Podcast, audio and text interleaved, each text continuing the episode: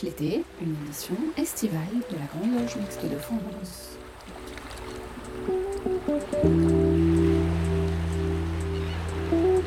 Bonjour à tous, très heureuse de vous retrouver pour cette nouvelle édition de Pierre de Touche l'été, l'émission estivale de la Grande Loge Mixte de France.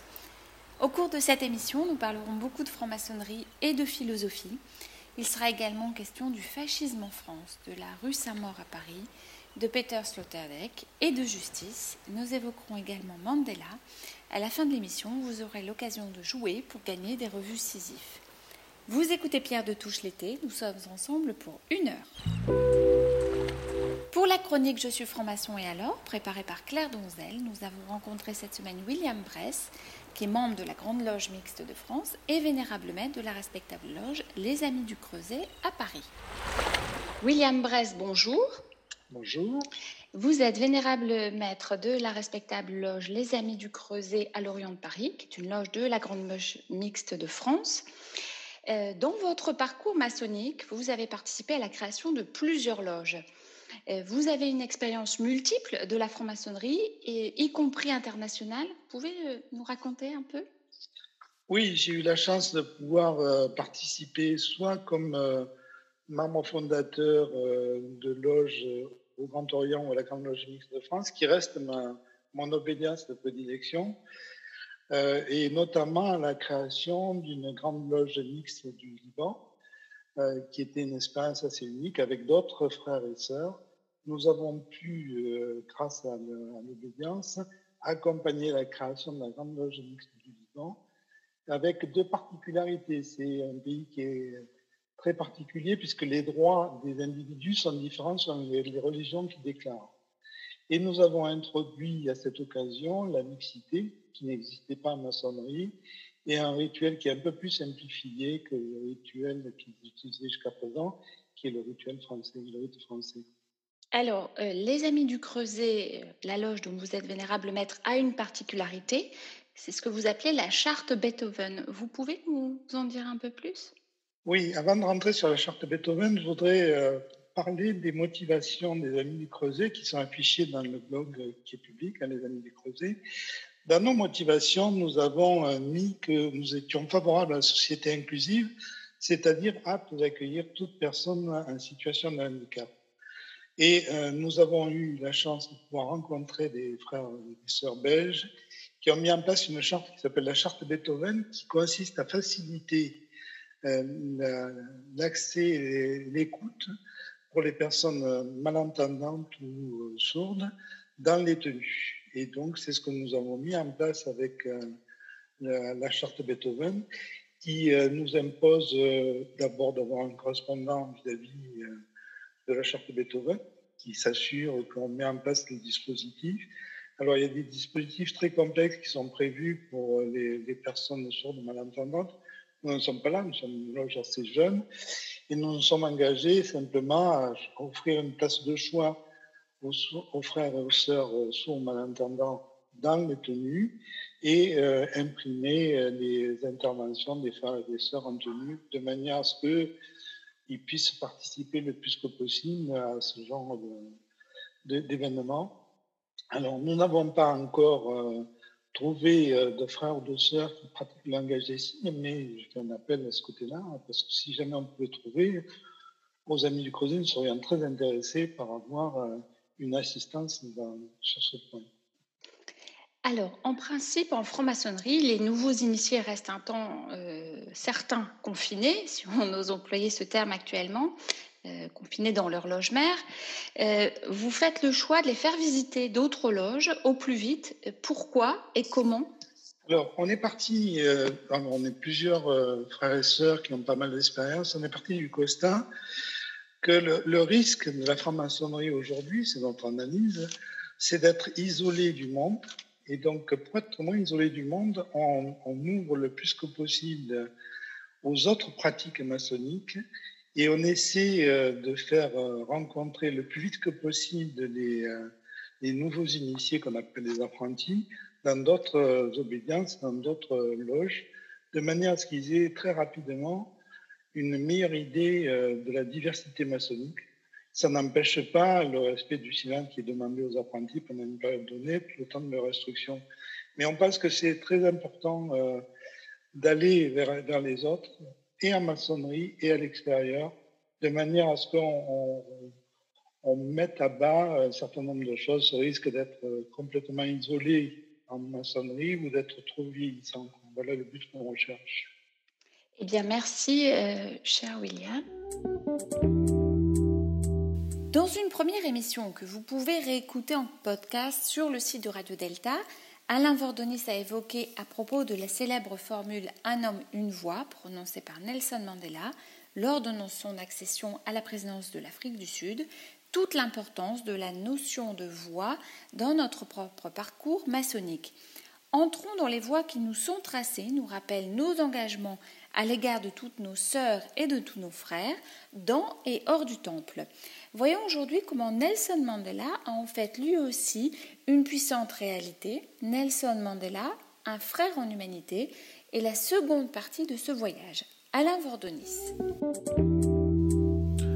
Au-delà de l'hypothèse de l'admission de Nelson Mandela en franc-maçonnerie selon la procédure de Lat Sight, c'est-à-dire à vue, au sein de la Prince Hall Grande Loge de Caroline du Nord aux États-Unis d'Amérique en 1990, il a suivi, quoi qu'il en soit, un véritable cheminement initiatique.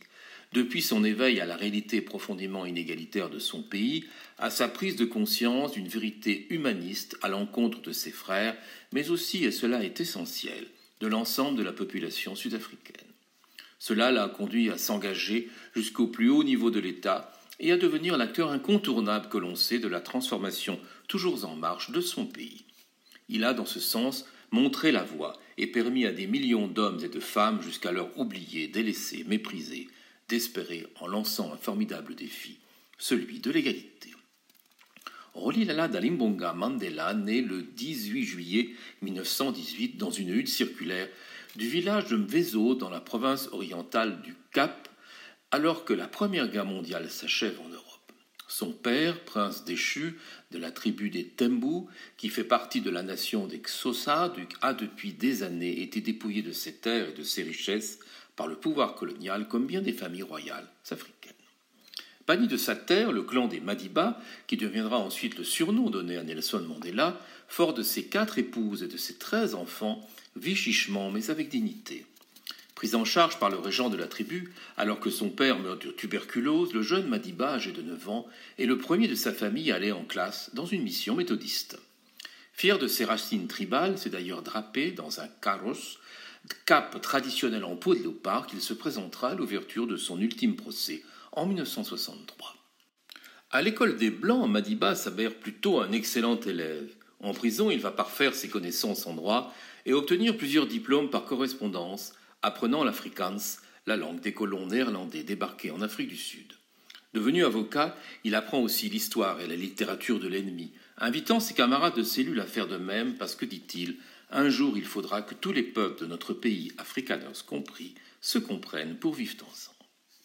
La vision est déjà là, solide. Plus tard, Monseigneur Desmond Tutu, chef de l'église anglicane sud-africaine et infatigable militant de la lutte anti-apartheid, dira de lui Mandela a développé une générosité, une magnanimité hors du commun. Adolescent, il a découvert la philosophie centrale de la culture Xhosa et de tous les peuples bantous auxquels appartiennent aussi les Zoulous et d'autres peuples noirs. L'Ubuntu, qui signifie une fraternité, une manière de vivre ensemble. Ubuntu se traduit par Je suis ce que je suis grâce à ce que nous sommes tous. Fondé sur un sentiment d'appartenance à une humanité plus vaste, ce concept contraint ses adeptes à respecter autrui, à faire preuve de compassion, de compréhension, s'opposant ainsi à l'égoïsme et à l'individualisme qui sont réputés être des valeurs blanches. N'a-t-on pas dit frères en humanité D'ailleurs, dans le premier manifeste rédigé en 1944, en vue de la création de la Ligue des jeunes de l'ANC, le Congrès national africain, Nelson Mandela introduit les principes de l'Ubuntu, situant l'univers comme un tout organique en chemin vers l'harmonie. L'idée figurera jusque dans l'actuelle constitution de la nouvelle nation arc-en-ciel, rédigée en 1996. Les Afrikaners, dont on sait qu'ils ont institutionnalisé l'apartheid, c'est-à-dire le développement séparé, créant dès 1948 des Bantoustans, régions autonomes, exclusivement réservé aux Noirs, tuant, torturant et emprisonnant des milliers de personnes considérées comme rebelles au pouvoir central, doivent pour partie à l'Ubuntu d'avoir échappé au massacre post-apartheid. Mandela a cultivé, lui, le pardon jusqu'à l'extrême, serrant la main du procureur afrikaners qui voulait le pendre en 1964, mettant en place, après son élection, les fameuses commissions Vérité et Réconciliation, où les serviteurs de l'apartheid à tout niveau viendront confesser leurs crimes et solliciter le pardon. Pourtant, Nelson Mandela n'était pas qu'un pacifiste. Après le massacre de Sharpeville en 1960, où la police abat 77 Noirs lors d'une manifestation, il plaide au sein de l'ANC pour la création de l'Umkhonto Wesizwe, la lance de la nation, branche armée du mouvement. En 1962, il endosse même la tenue camouflée des guerrilleros, apprenant le maniement des explosifs et du pistolet mitrailleur, parce que, dit-il, dans les luttes pour la justice, c'est toujours l'oppresseur qui détermine les méthodes. Et il poursuit, s'il refuse tout dialogue, et parce que les conflits sont toujours mieux résolus par le cerveau que par le sang, alors les opprimés n'ont d'autre choix que de courir eux aussi à la force. Arrêté au retour d'une tournée clandestine à travers l'Afrique, Mandela est emprisonné en août 1965 pour avoir appelé à la désobéissance civile et quitté clandestinement le pays. Dix-huit ans plus tard, le président Botha, mesurant l'aura particulière qu'il a désormais à travers le pays et le large soutien dont il bénéficie au niveau international, lui offrira sa libération en échange d'un retrait politique et d'un appel à la cessation des violences. Plus de dix fois, Nelson Mandela refusera, malgré la dure séparation d'avec sa famille. Il n'est autorisé de lui adresser un courrier que tous les six mois. Novembre 1985, après 26 ans de détention, le pouvoir blanc commence à vaciller et veut ouvrir des négociations directes avec lui. Seuls les hommes libres peuvent négocier, répond-il au ministre blanc qui vient de le rencontrer jusque dans sa cellule. La situation internationale aidant, la montée de l'opprobre mondiale et des sanctions prises à l'égard du pouvoir sud-africain viennent modifier l'équilibre des forces. Désormais, c'est Mandela qui va fixer les conditions de son éventuelle sortie de prison. Mais auparavant, l'ANC et ses alliés doivent être légalisés, les prisonniers politiques libérés, les bantoustans démantelés, la règle démocratique, un homme, une voix, acceptée. 16 heures, le 11 février 1990, Nelson Mandela, vêtu d'un costume gris, se dirige à pas lents vers la grille de sa dernière prison, dans l'île de Robben Island. La célébration est alors retransmise en mondiovision et chacun retient son souffle. Mandela a alors 73 ans, les yeux sont brûlés par des années de travaux forcés dans les carrières de chaux. Il ne peut même pas pleurer. Mais il se tient droit, digne et prêt à relever le formidable défi qui l'attend, construire la nouvelle nation sud-africaine. Lors de son premier discours d'homme libre, Mandela déclare Je me tiens ici devant vous, non comme un prophète, mais en humble serviteur. Mes dix mille jours d'emprisonnement sont enfin derrière moi. Je place les années de vie qui me restent entre vos mains. Mais le pouvoir n'est pas encore entre ses mains.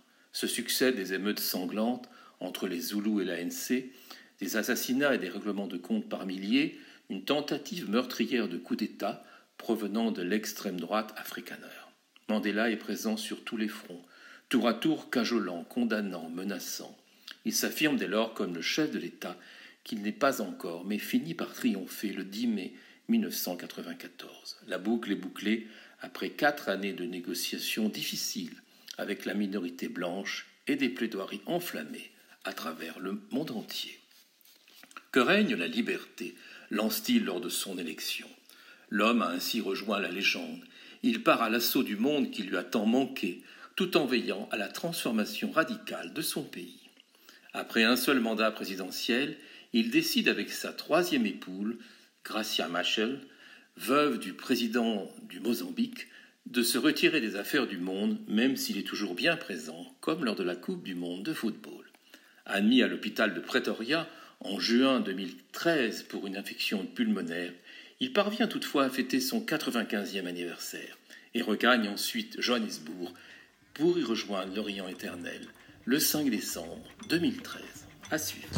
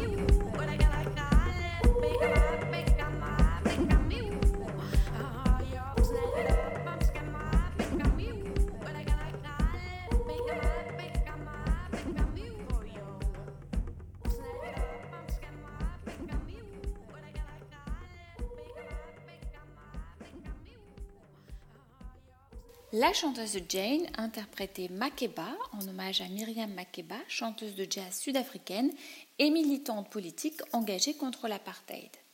Pour la chronique psychophilo, Michel Baron a choisi cette semaine d'explorer le thème de la maison en évoquant l'ouvrage de Ruth Zilberman consacré au 209 rue Saint-Maur, situé dans le 10e arrondissement de Paris.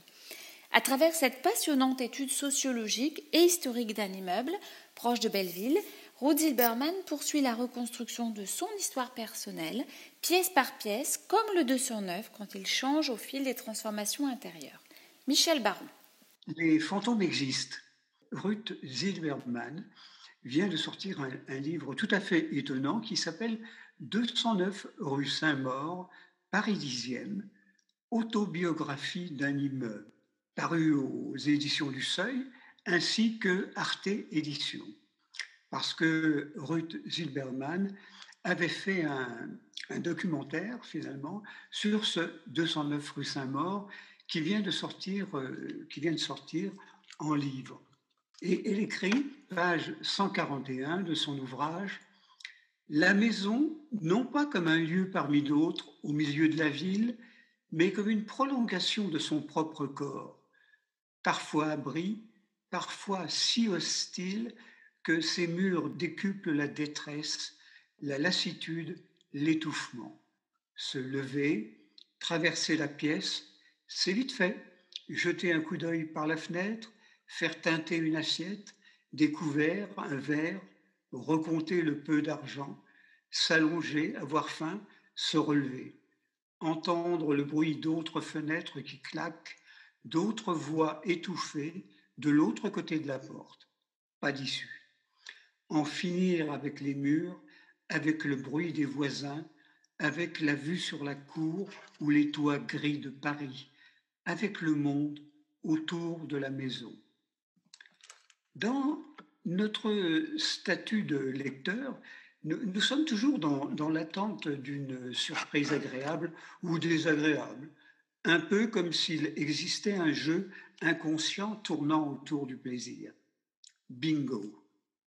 Ce livre est remarquable, à la fois par son thème et la manière dont il est construit.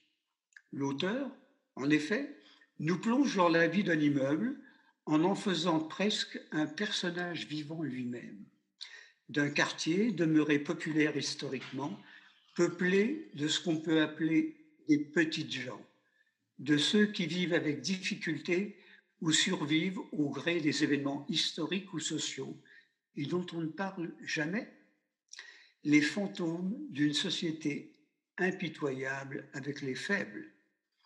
Ruth Zilberman, née en 1971, est cinéaste et écrivain, et son livre fait suite à son film traitant du même sujet.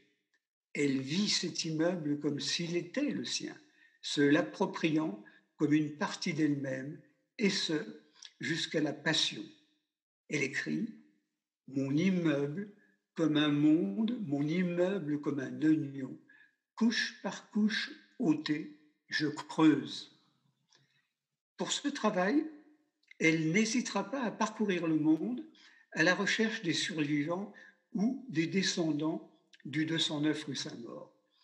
Elle va ressusciter ces gens sans importance pour en faire les héros d'une vie difficile qui s'étale de la commune jusqu'à nos jours, dans un quartier à la fois révolutionnaire et internationaliste, par la composition multiculturelle de ses habitants et leurs engagements préalables. Un vécu communautaire avec ses hauts et ses bas. Mais, dit-elle, un immeuble où se nouait quotidiennement, sans grands mots, la solidarité instinctive de ceux qui ont si peu. Les immeubles de Paris sont un peuple vivant, ils grouillent et foisonnent. Elle nous dit, ce Paris, autrefois Eldorado des proscrits, où l'inscription dans une histoire d'adoption se matérialise d'abord par l'appropriation de chaque recoin, chaque raccourci, et où cette connaissance topographique se transmet comme un chibolette un sésame, une injonction, tu appartiendras toi aussi à ce lieu. C'est le cas de Ruth Zilberman, qui, bien qu'étrangère à ce lieu, le considérera comme sien et en partage ses joies et ses drames dans son histoire. Elle écrit J'avais trouvé mon Amérique. Pour Ruth Zilberman, le 209 est aussi synonyme de souvenirs personnels dramatiques. Une partie de sa famille sera déportée et elle retrouve chez d'autres, ceux du 209, la crainte, la colère, la volonté de n'en plus rien savoir ou de se reconstruire sur le même endroit ou bien au bout du monde. Le 209 était un lieu du Yiddish Land qui sera confronté au mieux et au pire dans cette période de vacherie humaine. Au mieux, de très nombreux juifs seront cachés ou aidés par les voisins. Le pire, quelques dénonciations qui se traduiront par des déportations. Un temps où il ne fallait pas baisser les yeux. Et les cris, ne détourne pas le regard, vois et reconnais-le. Et que de sa perte, de sa disparition, ton regard soit aussi comptable. À travers cette passionnante étude sociologique et historique d'un immeuble proche de Belleville, nous sentons bien que Ruth Zimmerman poursuit la reconstruction de son histoire personnelle, pièce par pièce, comme le 209, quand il change au fil des transformations intérieures. Elle devient l'immeuble lui-même et en est la maçonne.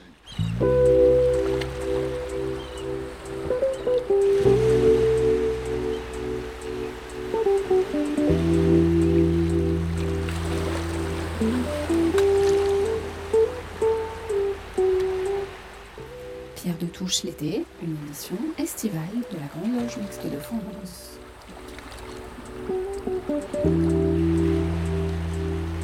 De tout réflexion d'été, c'est le thème de la chronique de Christiane Bienne qui, euh, cette semaine, a choisi d'évoquer euh, le philosophe allemand Peter Sloterdijk et son ouvrage Après nous, le déluge. Il est question de Madame de Pompadour, de liberté et de rupture. Écoutons Christiane Bienne. Bonjour à tous. Une fois n'est pas coutume, aujourd'hui je vais euh, m'arrêter sur un ouvrage, sur un livre passionnant de Peter Sloterdijk, qui est considéré comme une des grandes figures de la philosophie contemporaine. Le titre de l'ouvrage est Après nous, le déluge.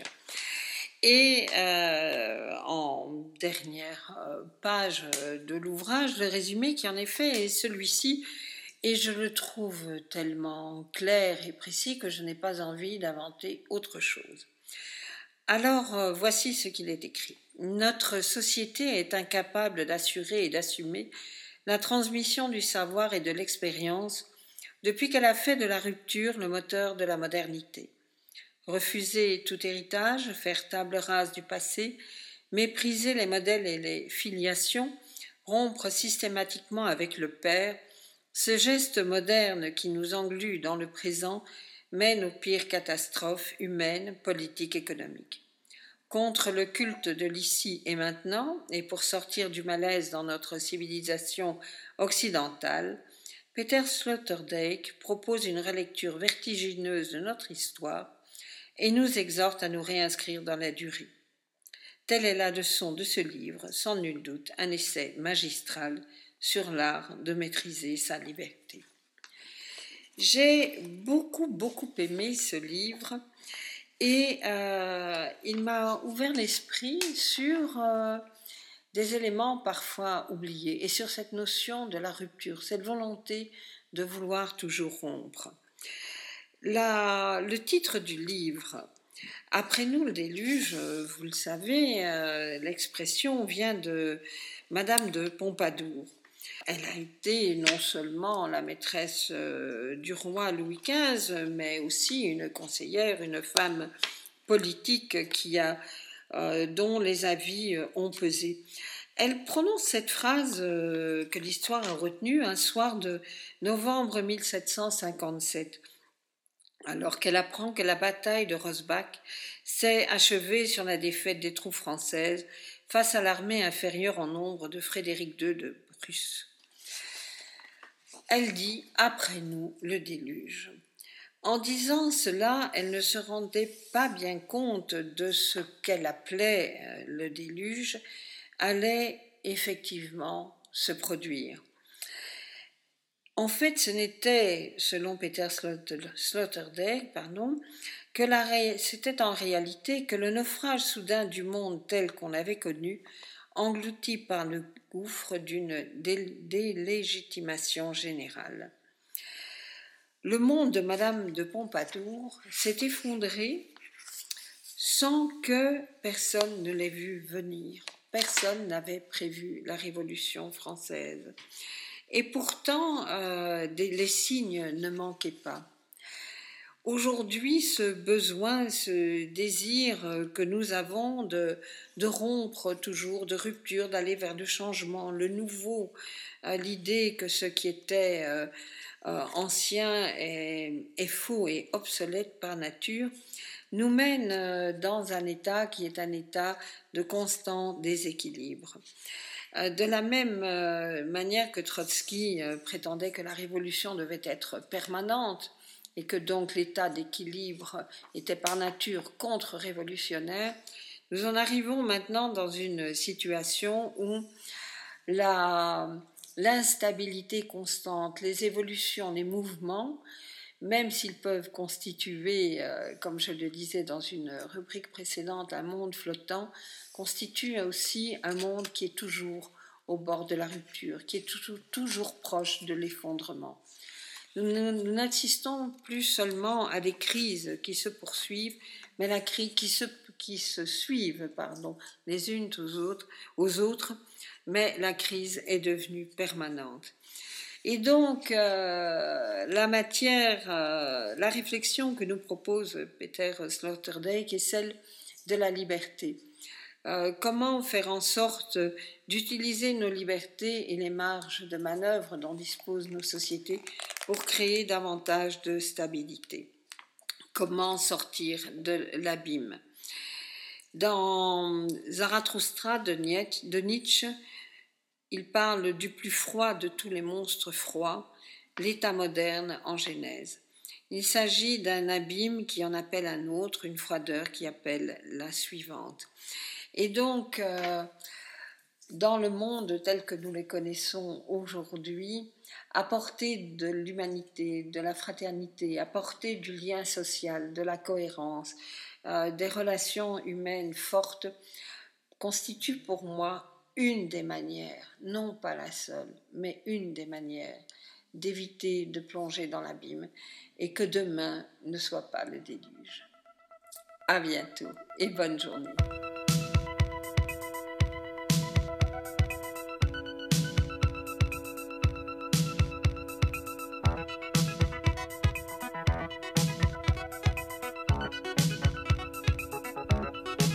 que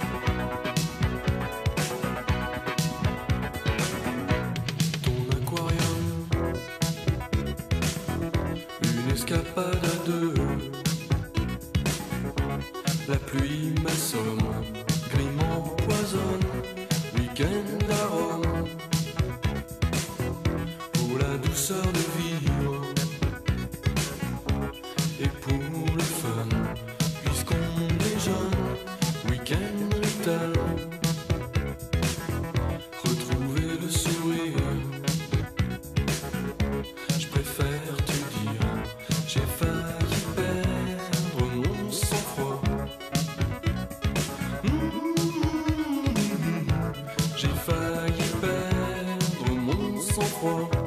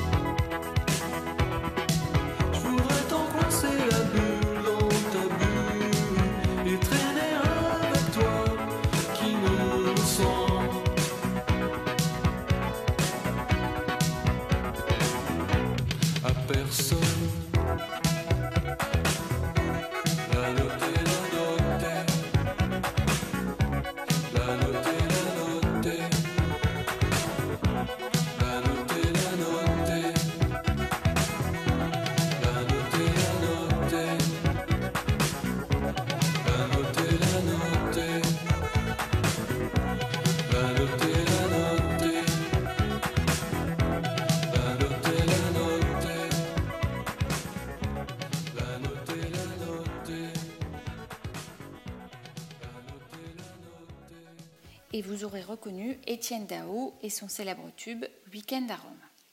Cette semaine, deux coups de cœur littéraires. Le premier nous est préparé par Patricia Laquelle et est consacré à l'ouvrage de Jean-Luc Maxence à propos de Carl Gustav Jung et l'avenir de la franc-maçonnerie. Cette chronique s'intitule Cheminement initiatique et processus d'individualisation, même combat. On écoute Patricia Laquelle. Cheminement initiatique et processus d'individuation, même combat Les rêves qui laissent entrevoir certaines situations non comprises par la conscience mais qui le sont par l'inconscient portent à lire des ouvrages, dont ceux de Carl Gustav Jung, grand explorateur de la psyché. Ce dernier, au fur et à mesure des lectures, apparaît comme un guide dans le cheminement de la vie à la fois profane et initiatique, avec en particulier sa notion du processus d'individuation. Jung est le maître de la psychologie des profondeurs et du devenir soi-même, expression chère aux francs-maçons. Le parallèle avec le cheminement initiatique semble incontournable et se ressent à la lecture de ses livres ou des ouvrages à son propos. C'est la trame du livre de Jean-Luc Maxence, psychanalyste jungien, qui a également écrit un dictionnaire comparatif entre Jung et la franc-maçonnerie. Cet auteur, dans son livre Jung et l'avenir de la franc-maçonnerie, compare le processus d'individuation de Jung à la démarche initiatique. Jung est un homme éclairé qui a cherché les vérités de la psyché humaine en s'intéressant à des domaines aussi variés que les sciences humaines, l'anthropologie, l'alchimie, la gnose, les spiritualités de l'Orient et de l'Occident, et sans doute aussi la symbolique maçonnique. Cet ensemble culturel associé aux analyses de patients, ainsi que l'étude des rêves, l'ont amené à cerner les notions de conscient et d'inconscient, inconscient pensé comme une dimension vitale ayant une fonction dans le développement de l'individu, avec une dynamique propre. Jung a écrit dans Dialectique du moi et de l'inconscient L'individuation est synonyme d'un accomplissement meilleur et plus complet des tâches collectives d'un être, une prise en considération suffisante de ses particularités permettant d'attendre de lui qu'il soit dans l'édifice social une pierre mieux appropriée et mieux insérée. S'engager sur un chemin authentique de réalisation, voilà qui rappelle étrangement la voie initiatique en franc-maçonnerie. Le livre de Jean-Luc Maxence s'appuie, entre autres, sur le fait que Jung a grandi dans un environnement de francs-maçons. Son propre grand-père fut initié et grand maître de la grande loge suisse Alpina, ainsi que son oncle, Ernst Karl Gustav Jung. Jung évoque lui-même dans son autobiographie l'appartenance à la franc-maçonnerie rosicrucienne de son grand-père, dans un chapitre bien spécifique, celui de la tour. Tout y était symbolique, de l'architecture jusqu'à la décoration du plafond ou celle du blason familial retravaillé avec des symboles rosicruciens. Jung signale lui-même ce fait car selon lui, il s'insère dans le déroulement de sa pensée et de sa vie. Le problème des contraires, du bien et du mal, expérimenté dans son livre rouge, de l'esprit et de la matière, du clair et de l'obscur, fut celui qui toucha Jung le plus fort. Pour Jean-Luc Maxence, il y a convergence entre l'aventure initiatique en loge et le processus d'individuation dans l'approche analytique, puisque Jung propose une voie associant la reconnaissance d'un inconscient collectif en quête d'un soi sacré, appuyé sur la symbolique. De fait, plusieurs indices sont mis au jour par l'auteur faisant un lien entre le parcours et les références alchimiques de la psychologie jungienne avec l'approche symbolique pratiquée en franc-maçonnerie.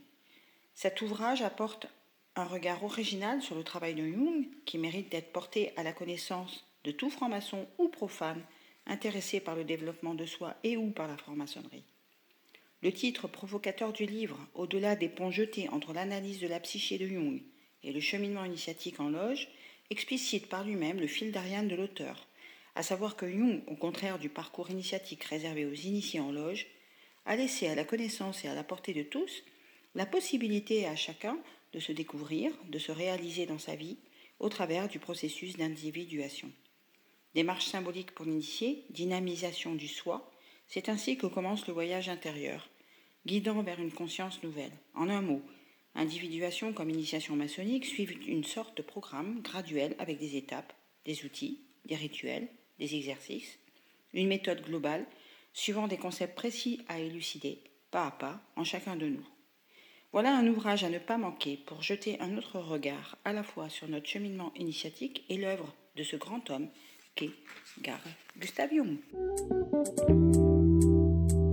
Le second coup de cœur littéraire nous est préparé par Pierre Yana. Il a choisi d'évoquer cette semaine l'auteur Philippe Kerr et sa célèbre trilogie berlinoise. Philippe Kerr. Nous sommes nombreux à avoir porté le deuil de Philippe Kerr, écrivain de romans policiers, décédé à Londres en 2018 à l'âge de 62 ans. Nous connaissions peu la vie de Philippe Kerr, publicitaire, puis journaliste, et enfin écrivain prolifique de romans passionnants. Il y a quatre aspects dans l'œuvre de Philippe Kerr. Commençons par le plus simple, les romans pour enfants.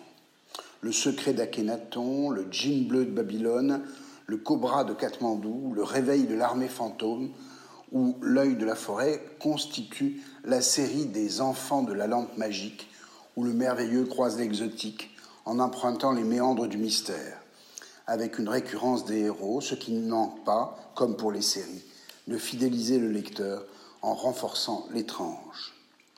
Le deuxième volet de l'œuvre est constitué par la série Scott Manson. Mercato d'hiver, La main de Dieu ou La feinte de l'attaquant sont des romans sportifs qui donc ont bien lieu dans le monde des stades. On pourrait penser ici que Kerr cherche un lectorat particulier dans un public populaire. À mon sens, il n'en est rien. On croira plutôt que l'auteur se laisse entraîner dans un monde qu'il affectionne, le sport, en introduisant dans la prétendue limpidité des stades une pincée de crime, de mystère, qui humanise l'univers des héros. Un crime dans l'Olympe, voilà en effet de quoi passionner les plus accrochés de ses lecteurs. Il n'y a donc pas ici de pureté, mais un trouble qui confère à son univers une humanité inattendue troisième volet de son œuvre, les romans philosophiques.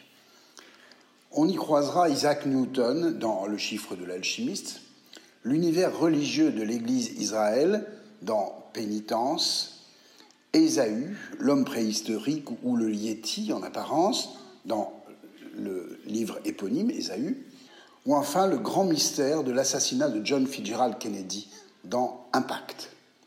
On comprend donc ici que Kerr prend dans son Écosse natale le matériau du fantastique ou du merveilleux.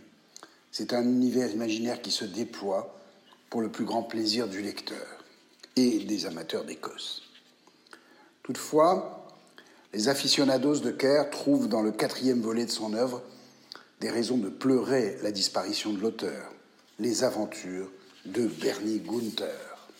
Bernie Gunther est un policier parfois le détective d'un grand hôtel, qui a vécu au cœur du Troisième Reich.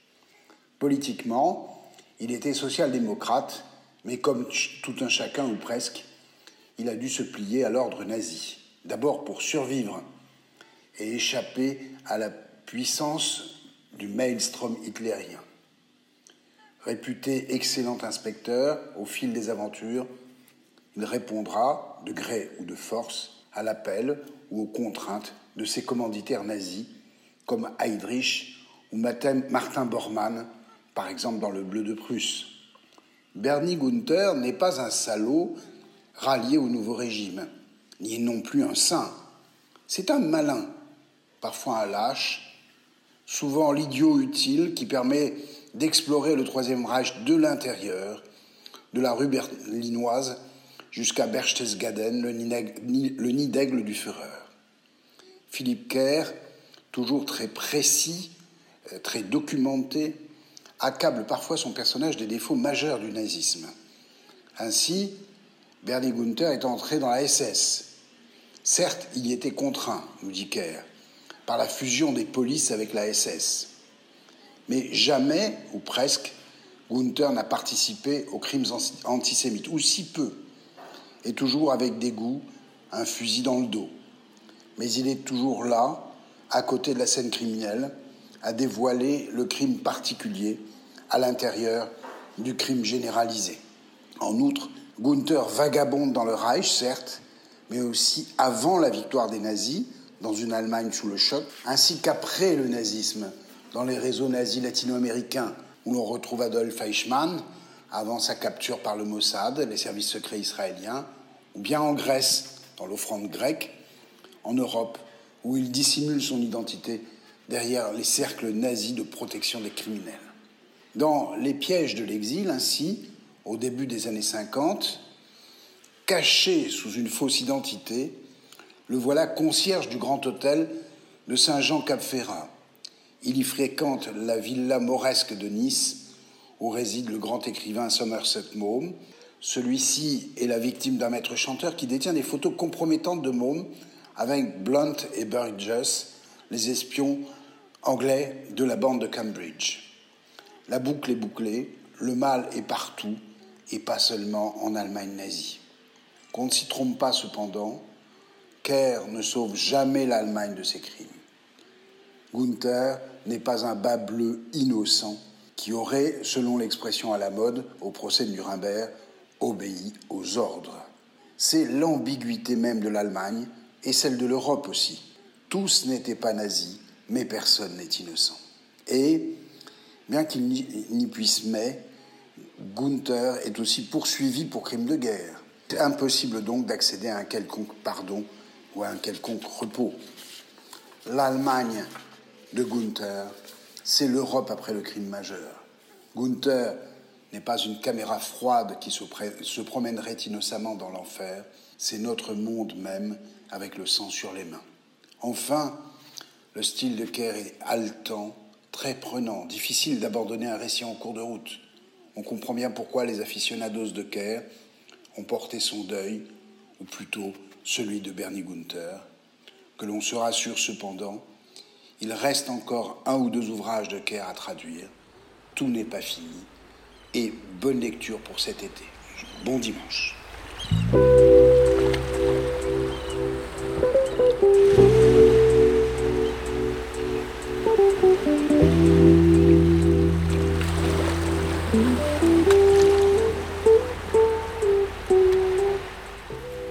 touche l'été, une émission estivale de la Grande Loge Mixte de France.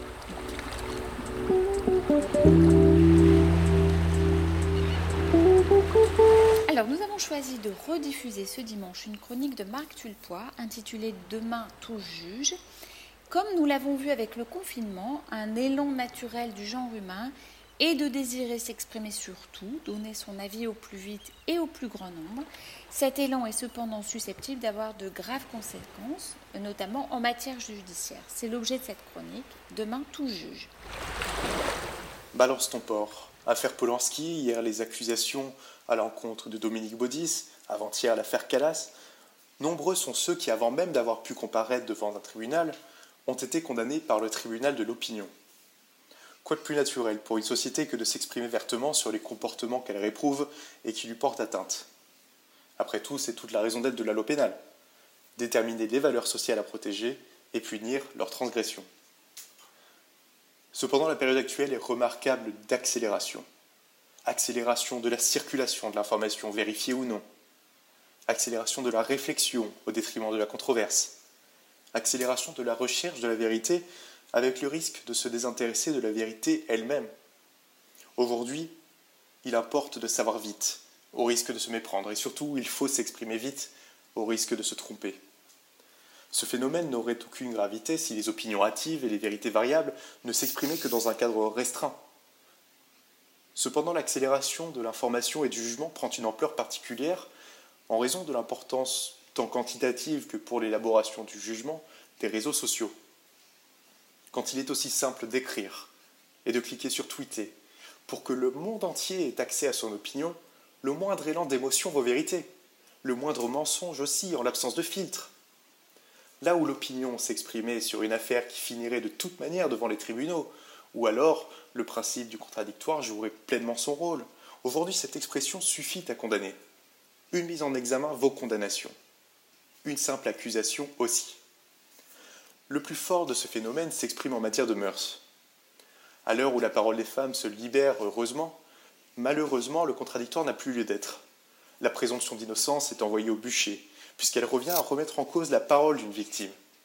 C'est ainsi que le hashtag MeToo, bénéfique libération de la parole, s'est transformé en hashtag balance ton port, qui, en nommant de potentiels agresseurs, là où les journalistes parleraient en plus de présumés agresseurs, fait perdre à ceux-ci emploi, famille et vie sociale sans même que ne soient étudiés les faits et sans même que ne soit recherchée la vérité.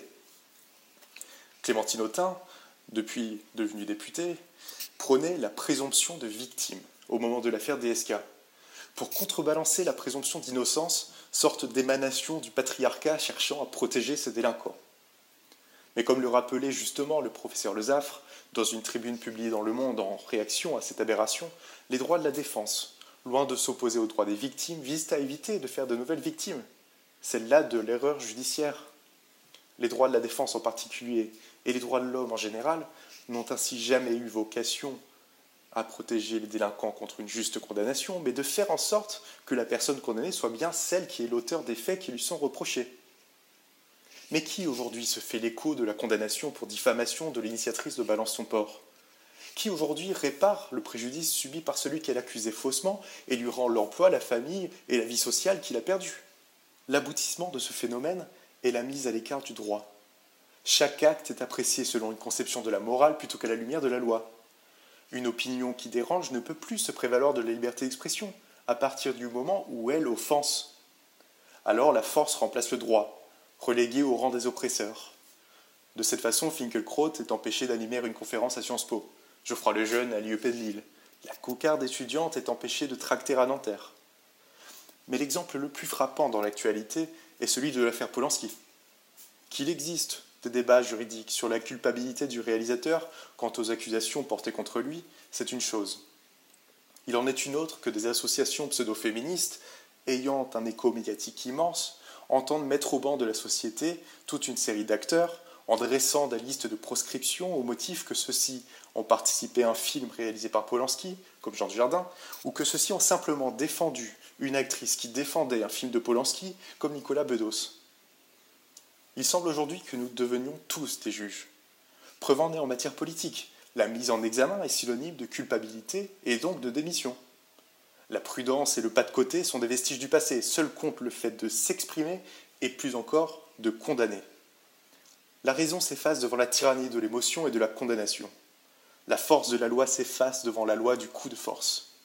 Oui, demain nous serons tous des juges. Pourquoi s'en priver, puisque la justice est devenue superflue? Justice comme institution, contournée et rendue inutile par la surpuissance du tribunal de l'opinion, mais aussi justice comme exigence, sacrifiée sur l'autel du lynchage et de la chasse en meute. Alors vous le savez, cet été, Marie-Josée Freling et Gaspard Hubert Coco élaborent des quiz. Voici donc un nouveau quiz. Euh, cette semaine, il est consacré à la loge des neuf sœurs et à un rebut. À vous de jouer pour gagner des revues Swift et des actes, des colloques belles.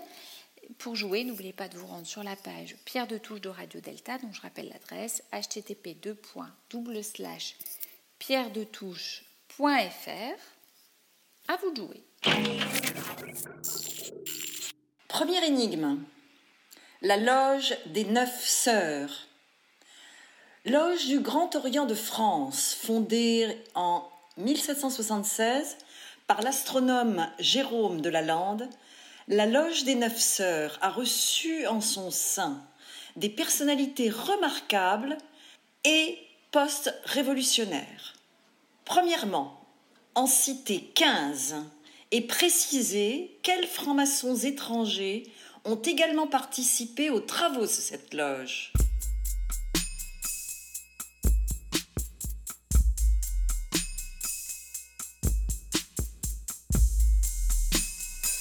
Question 2.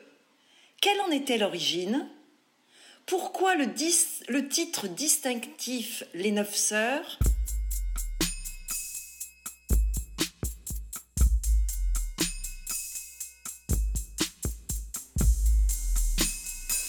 Question 3. Comment cette loge a-t-elle disparu?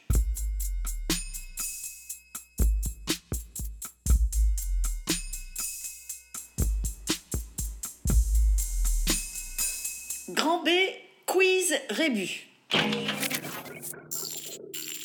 Mon premier est un poème du XIVe siècle.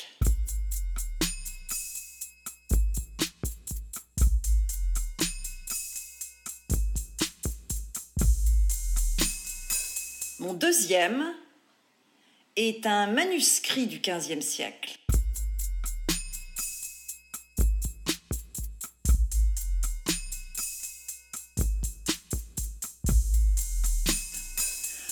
Troisième est un ensemble de statuts et d'ordonnances.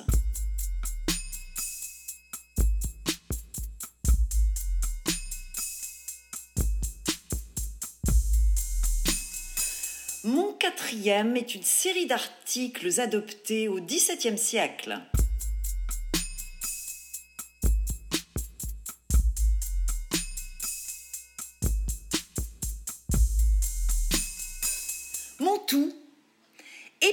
Est parfois désigné sous l'appellation Sloane, S-L-O-A-N-E, 3848. Pierre de Touche l'été, une émission estivale de la Grande Loge Mixte de France.